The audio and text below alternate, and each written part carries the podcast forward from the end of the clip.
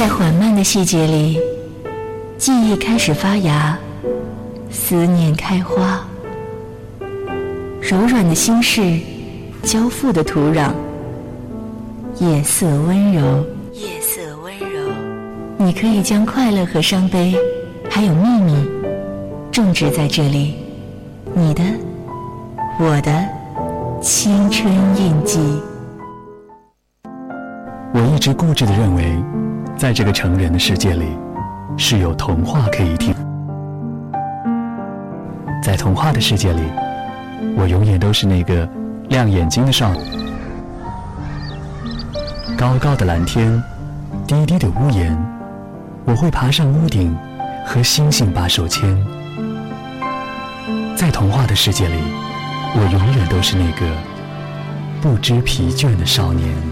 你的，我的青春印记。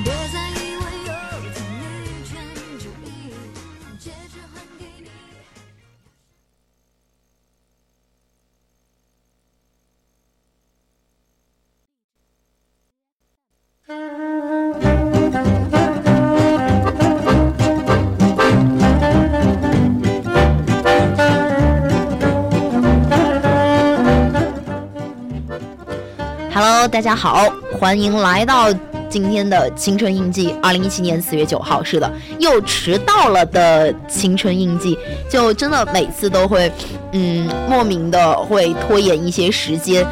虽然不是有意的，但总是会有这样的巧合，也是让我觉得呃太笨拙了。因为我真的很需要我的小导播坤坤来为我把这个事前的准备都弄清楚。调理会比较顺，不然的话，我真的没有办法开始我的这个节目之旅。唉，好吧，我也不知道为什么这么蠢，就学习了这么久，还是有好多东西不会。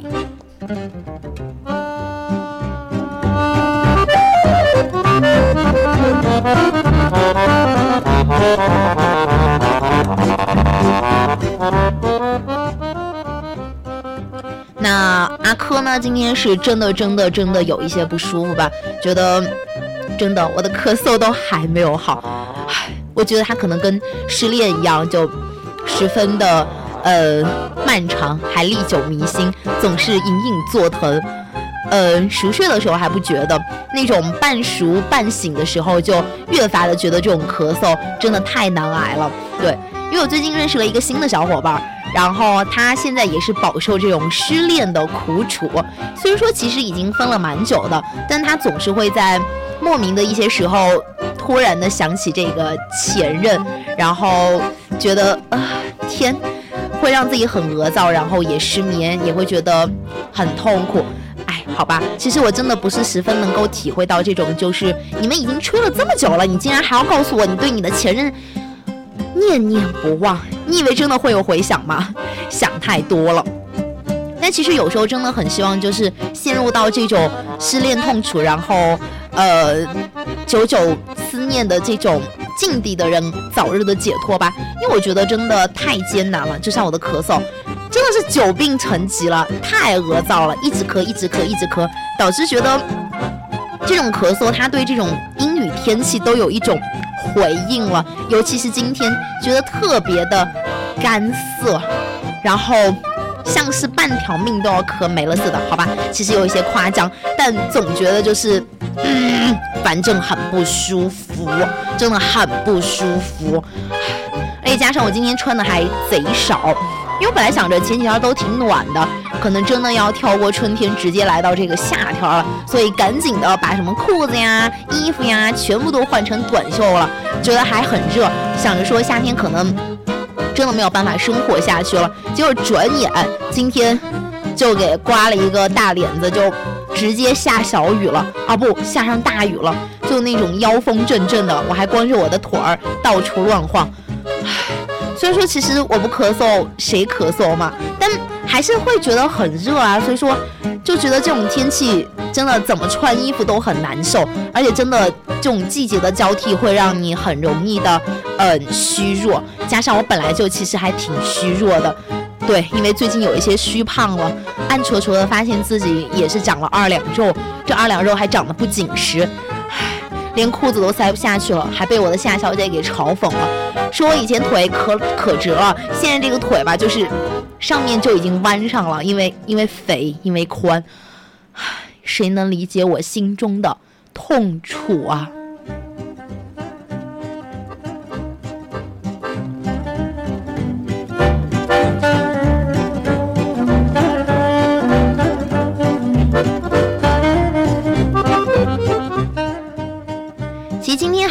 悦的，因为小小的刚才看了一下我的那个微信步数，哇，总是很想莫名的称霸朋友圈，竟然暗戳戳走了一万步，应该是得归功于我今天早上很早就起来了，去跟我的夏小姐两个相约吃了豆浆油条，这算是我嗯四月不三月中后期到现在四月开头以来，差不多吃的第一顿早饭吧，对。莫名的就好久没有吃早餐，开始陷入到一种非常懒惰的境地，然后偶一天，顿时发现自己的身体好像被掏空了，整个人虚弱的哦无法形容，但是。我觉得真的好习惯是很难养成的，而且真的这种好习惯养成了，呃，你想要把它打破也是非常容易的。很可能说，呃，你已经连续吃了一个周的早餐，但突然有一天你不想吃了，然后你就会说，哎，我今天干脆偷个懒，不吃早饭，或者不去做一件你觉得其实对你非常有益的一件事情。然后你会发现，真的会中断你对自己的一些莫名的坚持。比如说，我从开学第一期做节目，就告诉自己说，我要吃早餐。呃，要吃特别健康，这是一点儿。然后要吃午餐，吃晚餐，反正三餐是要不落的。然后加上晚上要早睡，十一点之前入睡。然后看书看电影，贯彻了大约一个月之后，可能连一个月都还没有吧。然后这个习惯就被扳倒了，唉，就让我觉得啊。而且真的非常难以调整过来。是谁说的这种习惯？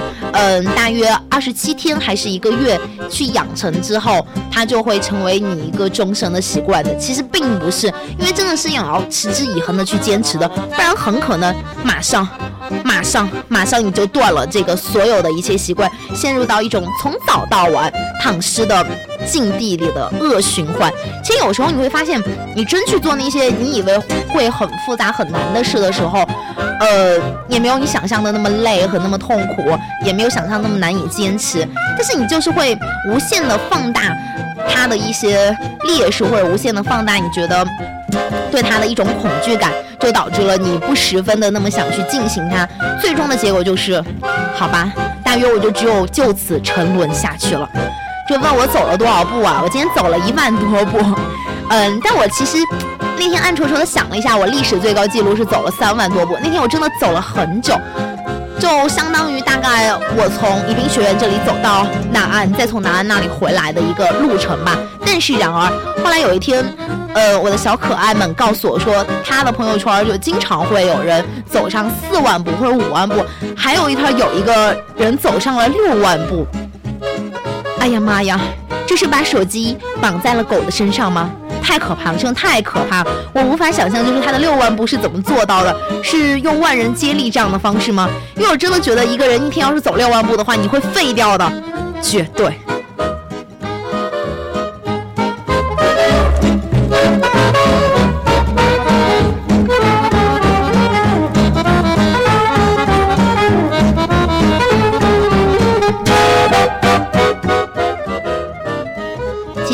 也没有什么特别多想要说的，所以说呢，就嗯，很想跟大家分享文章吧，好吧？找不到书的时候呢，就可以读读小文章，缓解一下尴尬的氛围。虽然说可能也只有我一个人尴尬吧，但是也没有关系，因为其实我看到今天这个的时候，嗯，就又。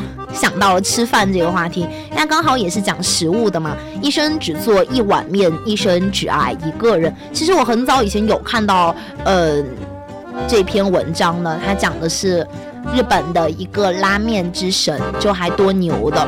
但其实我重点的关注在于一生只爱一个人，因为其实这真的是我长久以来的，呃，一个最大的对于爱情的一个期望。我觉得吧，真的就是一生一世一双人。但是这样的想法的话，或者说出去的话，听起来都十分的可笑。因为你真的会遇到很多人，你真的会被很多人吸引到。所以说，你爱上很多人。呃，也是非常正常的，也是非常可能的。但是，然而总是莫名的想要去希冀成为那个最特别、最独一无二的存在，就是是对方的，对方也是我的。虽然说我也不知道一辈子只爱一个人有没有很无聊，因为丧失了大把的可以去接触其他男人或者其他女人的机会。但是，始终对我来说，这是一件非常浪漫的事情，只跟一个人。过只跟一个人发生爱情，只跟一个人接下来余生的度过，都是非常非常有趣的，也是非常难以坚持的一件事情。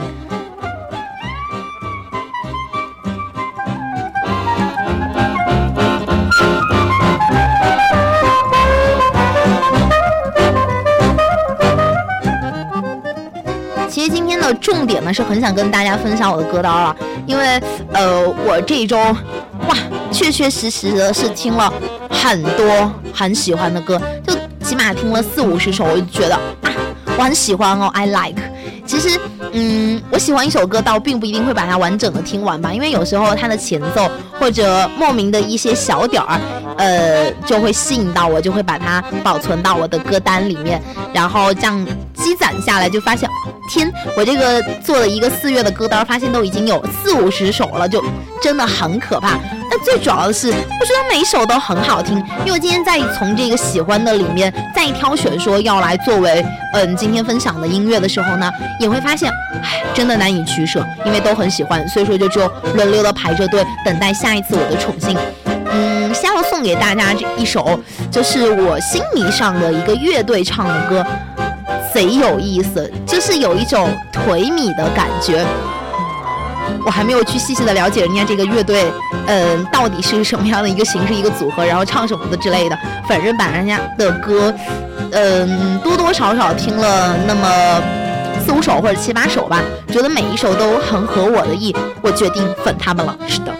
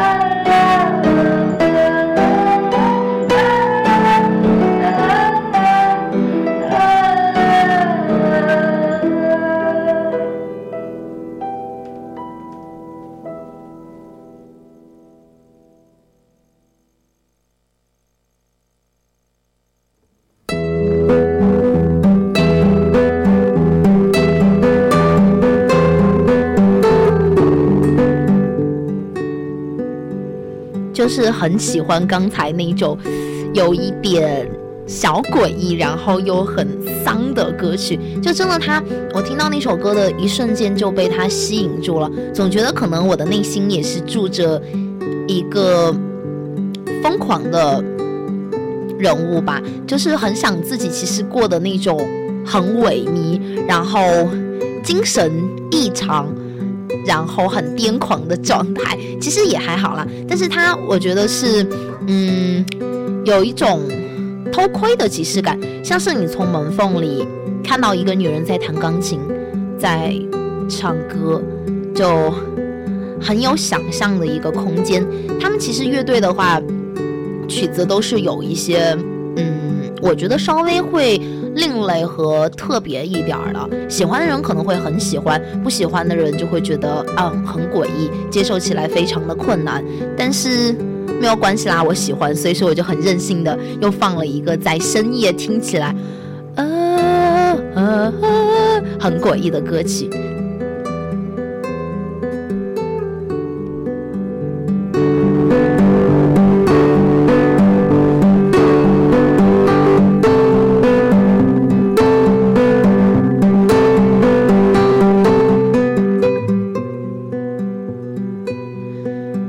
只做一碗面，一生只爱一个人。来自福桃九分饱的文章。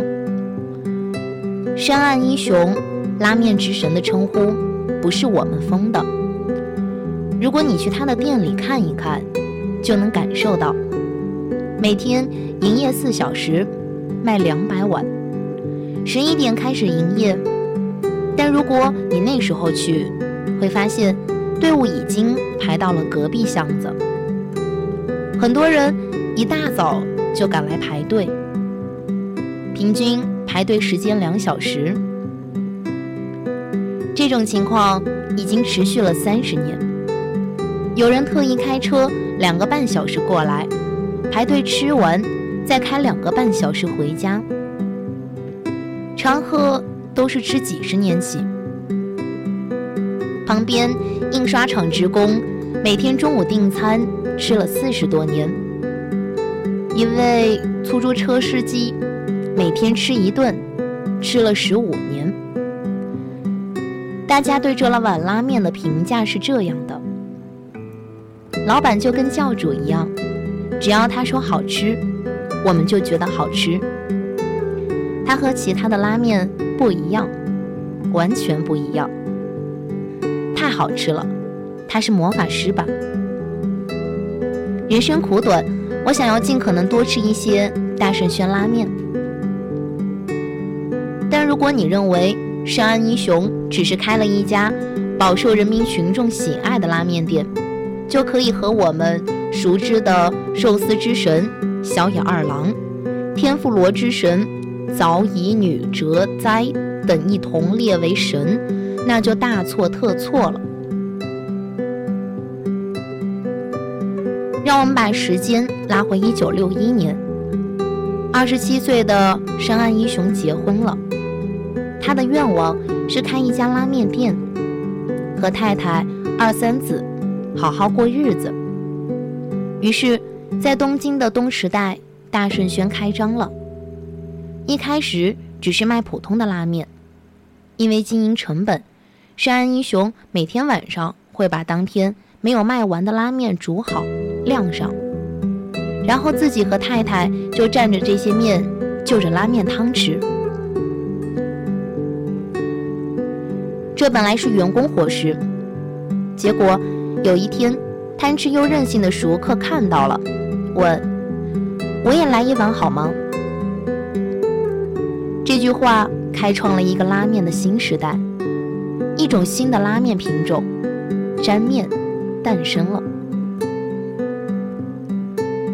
什么是沾面呢？沾面就是将面类煮熟后，用冷水过一下，单独配以浓厚的汤汁，由客人自己夹面蘸着汤汁吃。一般也会搭配肉类或者蔬菜。吃过一大半之后，汤汁会变得越来越稀薄。这时候可以向店员要求添汤汁，把面放进去，当做拉面的吃法吃。或者也可以就不放面，只喝汤。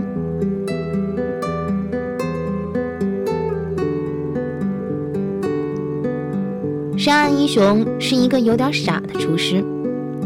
福桃拉面特辑里，大卫章带着小伙伴们拜访了大圣轩。彼得米汉在面对大圣轩那巨大的一碗面时，忍不住感叹：“快撑死人了！我甚至吃不完我的超大碗面。”是的，大圣轩的面最小碗也有足足二百六十克。也就是半斤多，每碗要多出其他面店近一倍的量。对此，山岸的一位徒弟曾经私下吐槽：明明客人吃不完，还给那么多面，根本赚不到钱。但山岸一雄说，他记得自己十六岁做学徒时，因为吃不饱而偷吃客人剩下的拉面的事情。拉面是便宜的东西，希望每个人吃饱了，都有力气去工作。山岸一雄的傻不仅如此，每家拉面都有自己的配方。作为沾面老祖，山岸一雄的配方更加宝贵。然而，今天在日本各地，你会看到无数大神轩，那些都不是山岸师傅的分店。但也无需打假，因为都是真的，因为都是山岸提供给出师的徒弟们的创业资本。至于品牌使用费，他分文不要。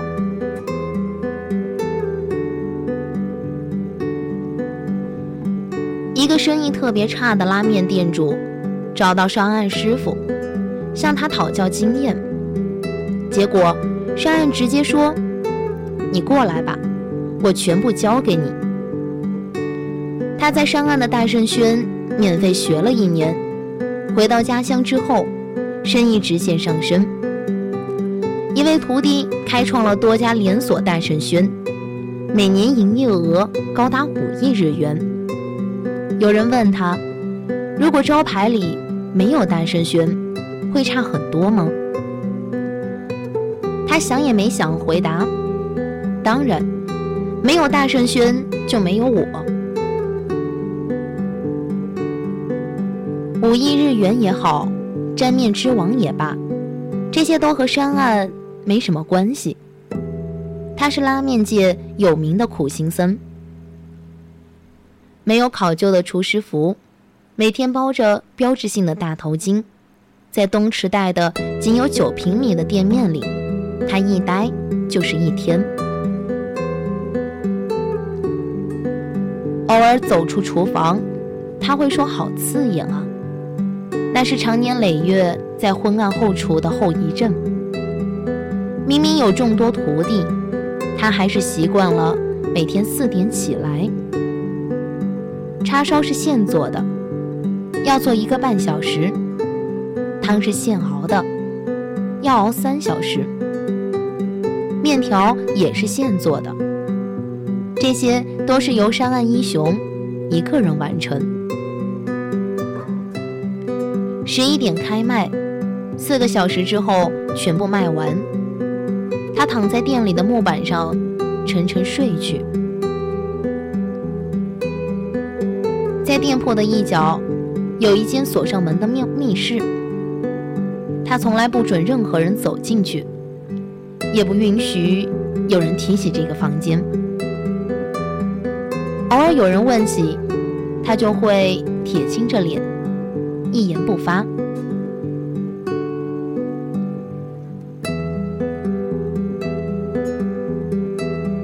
长久的站立工作，膝关节受损严重，医生预言他一年后可能无法站起来。即便如此，他一直无视医嘱，坚持工作在拉面店一线，直到医生预言成真。因为行走困难导致的体重问题，甚至让他连呼吸都不再顺畅，这才肯接受手术。山一雄动手术的这一天，大圣轩的食客们一下感受到了，味道不一样。店外立刻变得门可罗雀，营业额半年掉了一半。山一雄的配方是固定的，比如高汤，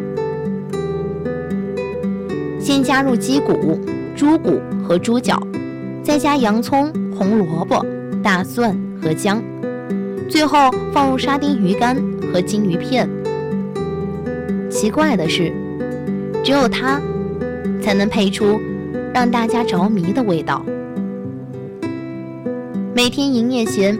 山岸都会去厨房试喝高汤，他会说：“汤要多放些这个。”于是徒弟们就再加一点鱼干、蔬菜或葱什么的，直到他说“行了”才可以。有次徒弟在做汤的时候忘加鱼干，他在大锅里只尝了一口，便立即辨出味道哪里不对。告诉徒弟加鱼干。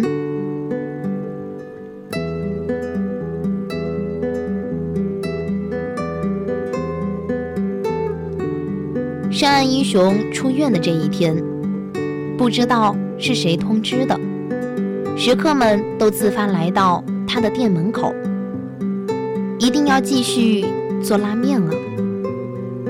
山一雄泪流满面。人们终于发现了他的秘密。这个每天给我们做出美味拉面的倔强老人，有自己最隐秘的痛苦。山一雄的所有动力都来自妻子二三子。他总是说自己在四月出生，妻子的生日是五月，他的名字里有一。妻子名叫二三子，他们刚好凑齐了一二三四五。二三子是他的表妹，从很小的时候开始，他就打算娶她。山岸一雄永远记得，结婚时两个人穷的只有一床被子。他对二三子说。我会好好工作，让你过上好日子。他笑着回答：“我相信。”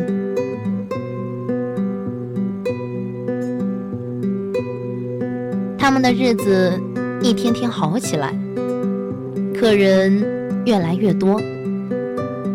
山岸一雄说：“等生意再好点儿，就让徒弟看店。”他要带着二三子去国外旅行，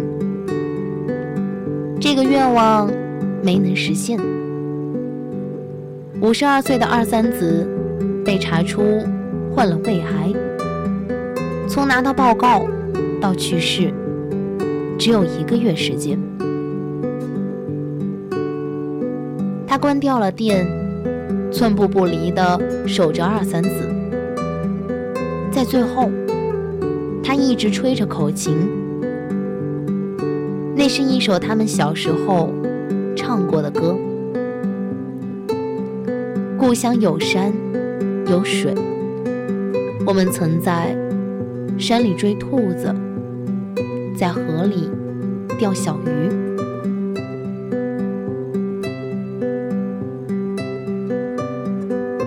二三子走了，一雄的世界崩塌了。他把自己关在家里，整整七个月，一步也不出来。直到大圣轩的老客人找到家里，请继续做面条吧。吃不到大圣轩的面，总感觉少了点什么。重新开张，他锁起了那个小房间，那是两个人。在店里的休息室，担心自己打开房间就想起妻子。他曾经在房间门口堆满了塑料袋，店里所有用具和摆放的方式，都和二三子在的时候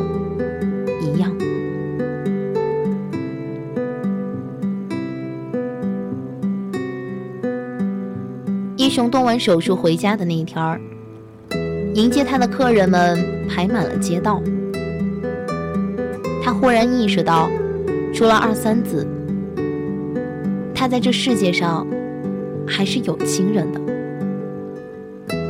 二零零七年三月，由于东池袋的都市重建计划，大圣轩要进行拆迁，在原地盖一座五十二层的大楼。二三子是在五十二岁去世的。一雄说：“我听到五十二岁的时候，五十二楼的时候，觉得是他在守护着我。”大圣轩拆迁之后，一雄把店传给了徒弟。他和二三子没有孩子，但他们。有一百多位徒弟，他说，这些都是他的家人。徒弟给他买了房子，就在那座五十二层的大楼里。他和徒弟说，希望他的葬礼上，所有来宾都能吃着大圣轩的沾面，笑嘻嘻的看着他。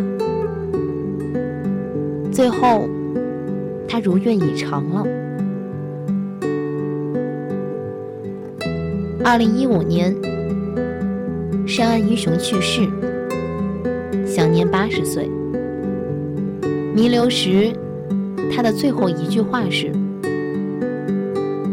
欢迎光临。”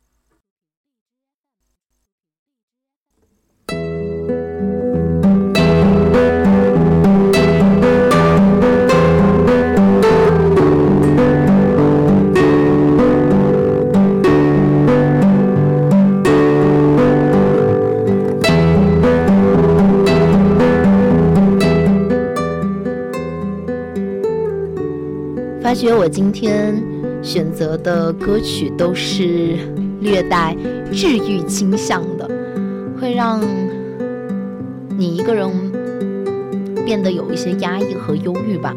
我刚刚坐在直播间的时候，很认真的听着刚才那一支曲子的时候，一瞬间真的很难过，就眼眶要湿润了，莫名的有一些。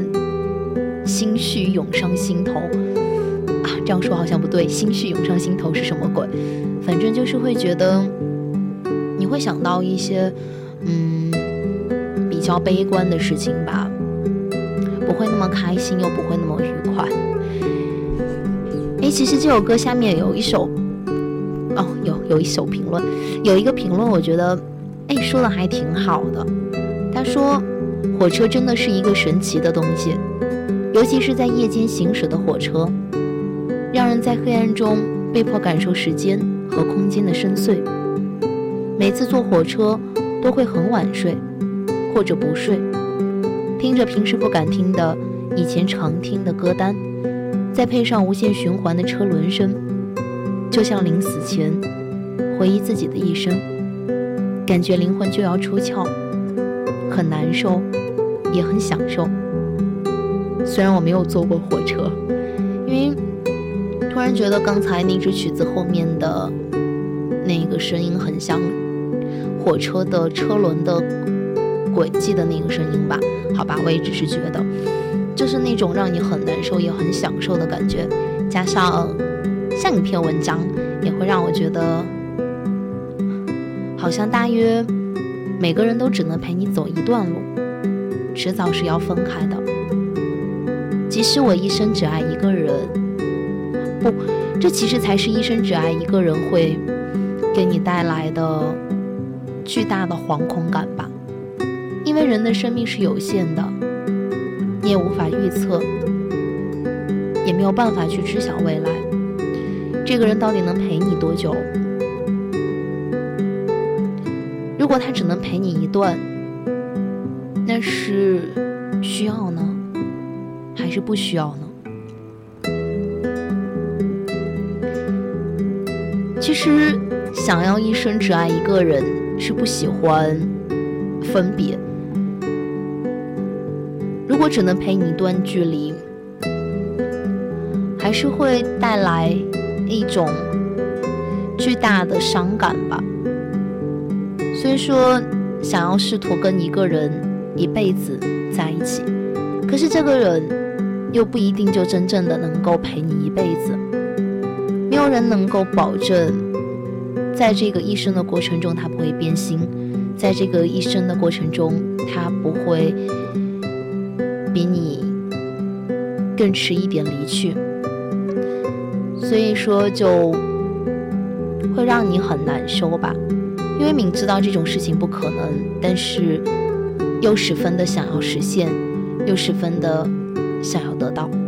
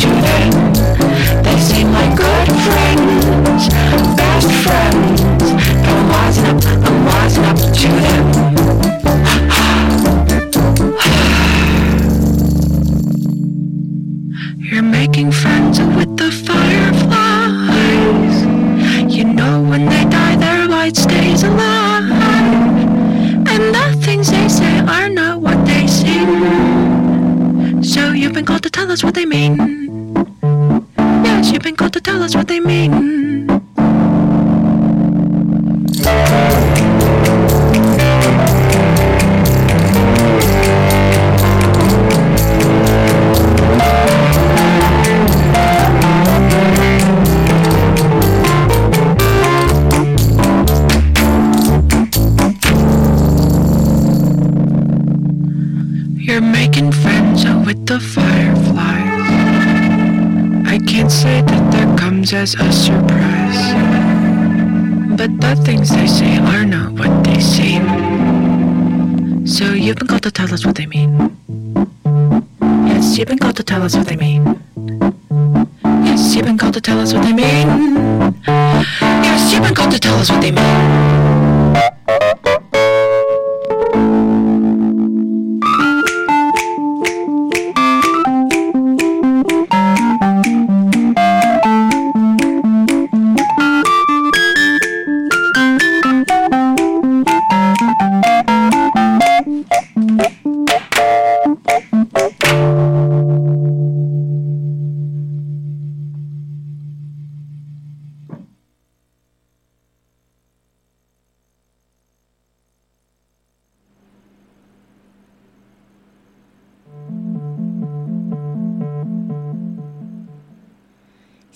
是我们坤酱点的歌，然后送给他。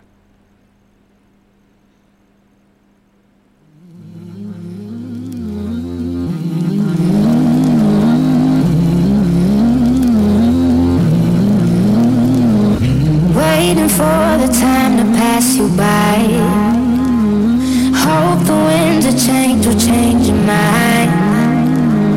I could give a thousand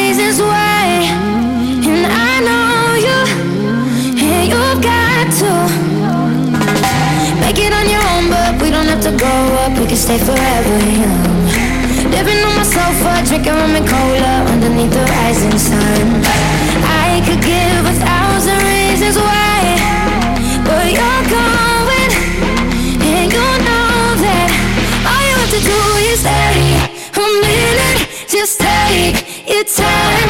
The clock is ticking, so stay. All you have to do is wait a second. Your hands on mine. The clock is ticking, so stay.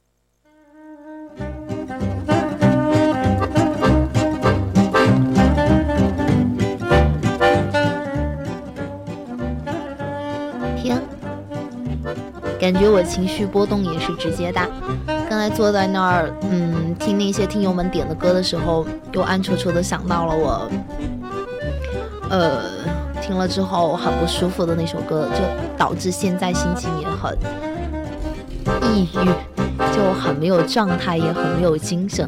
我发觉其实我是属于那种很容易被影响，但是又很不那么容易被影响的人。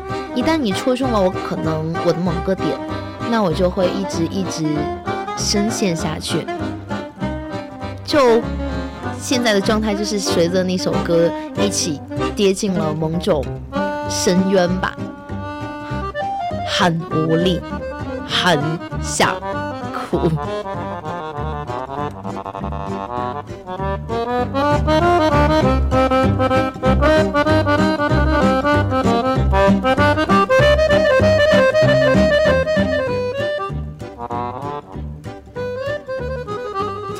再给大家分享一篇来自荞麦的文章。不期待一起吃饭的人，总会分开吧。大概有半个月的时间，每天都在梦想着那一天儿。降落在浦东机场，弟弟会开车来接我们，我们一路说笑开到南京，先到他家，爸妈已经准备好了饭菜，我们围坐在桌前一起吃饭。边吃边讲这几个月的见闻。家人就是在一起吃饭的人，虽然平时并不在一起，而是隔着几百公里的距离，但知道我们要去美国待很久，妈妈还是非常难过。不是一样吗？平时我们在南京也见不到面。我说不一样的，妈妈坚持在我们走之前到了南京，给我们做了两天的饭，每天中午晚上一起坐下来吃饭，像是短暂告别的仪式。妈妈以前根本不怎么会做饭，都是爷爷奶奶做。现在回想起来，爷爷奶奶做的饭实在不能算是好吃。我跟弟弟最喜欢的是家里请客的时候，小孩不能上桌，我们就学电视里的武侠片，切一点肉，摆在小凳子上，小凳子放在大树下，用茶装作是酒。总之，就是扮演两个切了肉下酒的侠客。就是这样吃了一顿又一顿，一顿又一顿，无数顿饭之后，家人的关系才越发紧密了吧？奶奶去世之后，我并不是经常想起她，但只要回老家吃饭的时候，就会觉得桌子上少了一个人。他明明很爱吃，却总是喜欢装模作样的客气推辞。是个脾气古怪的老人，但是如果能再在一起吃饭，该多好啊！再看，尽管如此，还是要活下去。儿子杀了人，进了少管所，又换了新身份，在某一处生活。爸爸一直没有去找他，然而十五年后，他决定要找到儿子，带他回家。因为想再跟他一起吃饭，一起生活。儿子再次杀人之后，家人知道将要面对媒体的追追堵，别人的愤怒，决定分道扬镳。我们一起吃最后一顿饭吧。父母与两个女儿一边喝着只有豆芽的汤，一边说：“好吃。”真好吃，是因为这是与家人吃的最后一顿饭了。这个剧里有很多一起吃饭的场景，都称不上什么美味儿，大概因为本来就是一部苦涩的剧。然而看着失去妹妹的英泰和父亲一起吃炒饭，父亲总是加很多酱油，跟弟弟一起啃生玉米，跟妈妈一起吃面条。一餐一饭都是依恋。我跟安树白天各自生活，他在家工作，而我出门上班。午饭时，我都会叮嘱他好好吃饭。但回家之后，经常发现方便面的袋子，或者就是简单下过一碗青菜面的锅。让你好好吃饭的，你想吃什么就吃啊，不想做也可以点外卖。一个人随随便便吃就好了呀，他总是这么说。如果出门拍照的话，不管我如何叮嘱他，总是会发现他根本就没怎么吃东西。晚上他会做好饭等我回家，吃的也不复杂，一两个菜，两个人面对面吃完，有时聊天，有时只是各自玩手机。然而，真是令人无比享受啊！大概是一天中我最安心的时候。吃了哪些菜，其实根本不记得了。下午的时候，他会问我晚上想吃什么，其实也想不出特别想吃的，吃来吃去也就是那些菜，翻不出花样。我们也不是什么美食达人。只是正常的天餐饭的生活，红烧鱼、红烧肉，炒各种蔬菜，酸辣面、蔬菜汤，火锅，也就是这样而已吧。但仅仅是一起吃饭，就能累积那么多的情感。有什么吃饭的约会，总会尽量跟他一起，跟朋友或者跟同事在外面吃饭。遇到什么好吃的，总会想着，如果他也在就好了。下次一定要带他来一起吃。好像吃饭的时候特别容易想念。也曾有过别人眼中很好的男朋友，职业脾气都不错。有一天约了晚上一起吃饭，因为交通还是什么原因，约到最后说还是算了吧，改天再吃。彼此竟然都松了一口气。于是自己的同事一起吃饭，我跟我的同事一起吃饭。都挺开心，并没有觉得不能一起吃饭有什么遗憾。事实上，我们很少一起吃饭。就是那一天，我想，好像这样不太对啊。最后，终于是分手了。不光是家人和爱人，同事和朋友也是如此。我即使回国，也要再休息一段时间，才能去上班。但要好的同事已经天天在跟我幻想了，要一起去吃火锅啊！有家小小的西餐厅，都是老板一个人现做的，还有一只狗呢。赶紧回来，我们一起去！快回来，一起吃鱼！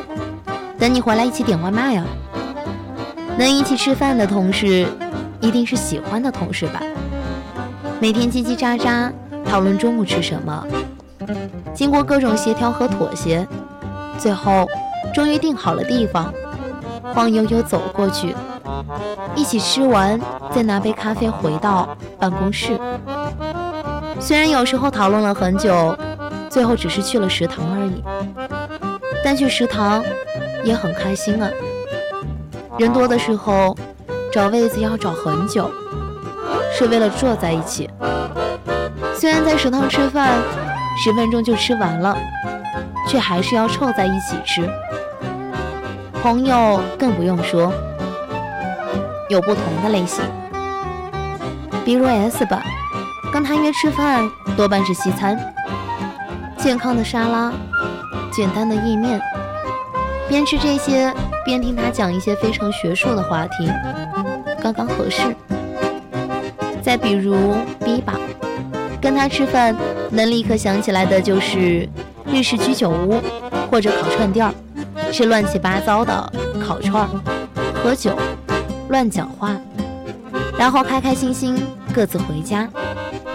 或者 L 吧，都是在他家吃饭，他下厨，我们在客厅晃着等啊等，然后吃的心满意足，讲了一些互相安慰的话，告辞回家。还有 M 吧，经常也是在他家或者家附近随便挑个地方，很多时候经常约在宜家的餐厅，坐在一起胡说八道，就挺开心的。或者 F 和 X 吧，去北京必然要找机会一起吃饭，有时候是日料，有时候是川菜，有时候是牛排，这个根本不重要。重要的是坐下来，开开心心吃饭聊天儿。总之，朋友嘛，就是经常想一起吃饭的人。如果喜欢一个人，怎么会不想跟他一起吃饭呢？我并不是想说口味问题，两个人喜欢吃什么，不喜欢吃什么根本不重要，重要的是想要一起吃饭的心情。虽然吃饭是一件愉悦的事情，但是世界上还是有很多你不想与之吃饭的人。或许可以喝杯咖啡，但吃饭免了吧。会有这样想法，毕竟我们只想跟喜欢的人一起开心的吃饭啊。否则，还不如自己一个人吃。就像孤独的美食家那样，说起来虽然很羡慕五郎。但他每次去到那些好吃的餐厅，周围总是坐着三三两两一起吃饭聊天的人。每当此时，我就会想，那些人真的也很开心啊。不期待一起吃饭的家人、朋友、同事、爱人，最后恐怕难免会分开吧。如果你根本都不期待跟对方一起吃饭，那还不如早点分开。而在一起吃过很多顿饭的人，即使以后分开了，总会有一些悠长的牵挂吧。在独自吃饭的时候，大概难免会想起曾经一起吃饭的那个人。祝你们好胃口，天天跟喜欢的人一起吃饭。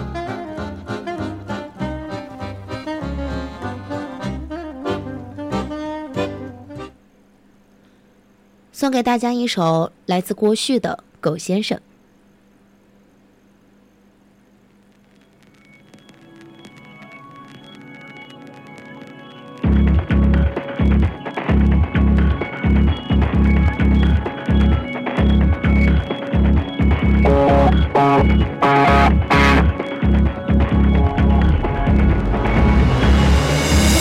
当他从取款机里取出那一沓钞票，他突然意识到的青春已被狗吃掉，眼前的车海人潮，所有的沧桑苦恼。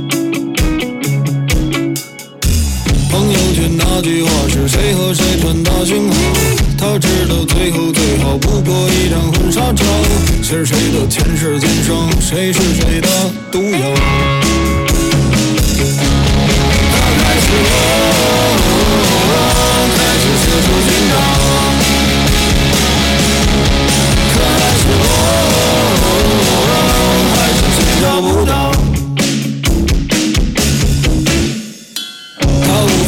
用真心的百分之五去爱，现实和理想到底哪一个会更重要？他紧紧捂上耳朵，世界变得更喧嚣。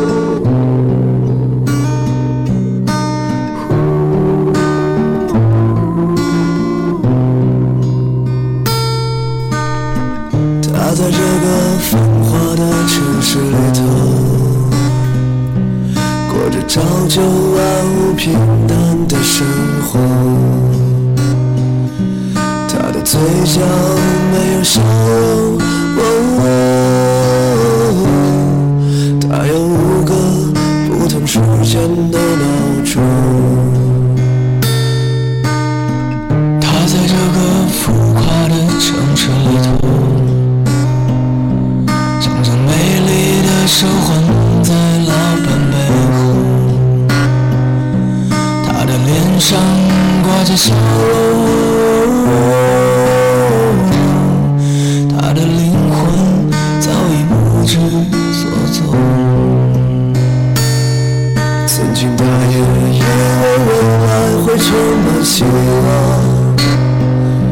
曾经的我说过做梦也要坚持理想。可是有人有人丢失了自己的信仰，有人自甘放荡。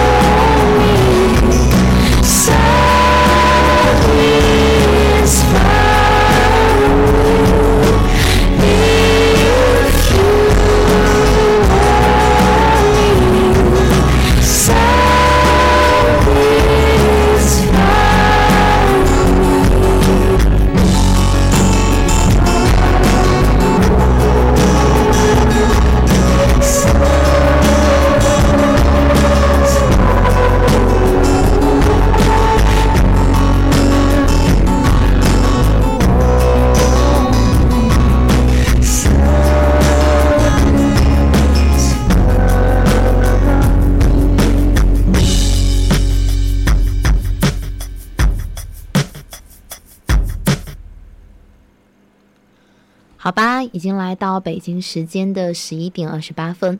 本来很恶躁的心情，看到群里面的小伙伴在各种闹腾和逗趣，都让我稍稍的有一些恢复过来了。尤其是那个自己送自己礼物的小可爱，你真的贼溜六六六六六六六六六六六六，太可爱了。嗯，还有时间呢，最后送大家一首歌。这个歌呢，有嗯关注这个艾克里里的，或者是诶艾克利和洛凡的，应该知道他们的有一期的一个背景音乐就是《天》，好像没有时间了，但是我就暗戳戳的放一点点吧，我觉得还挺好听的。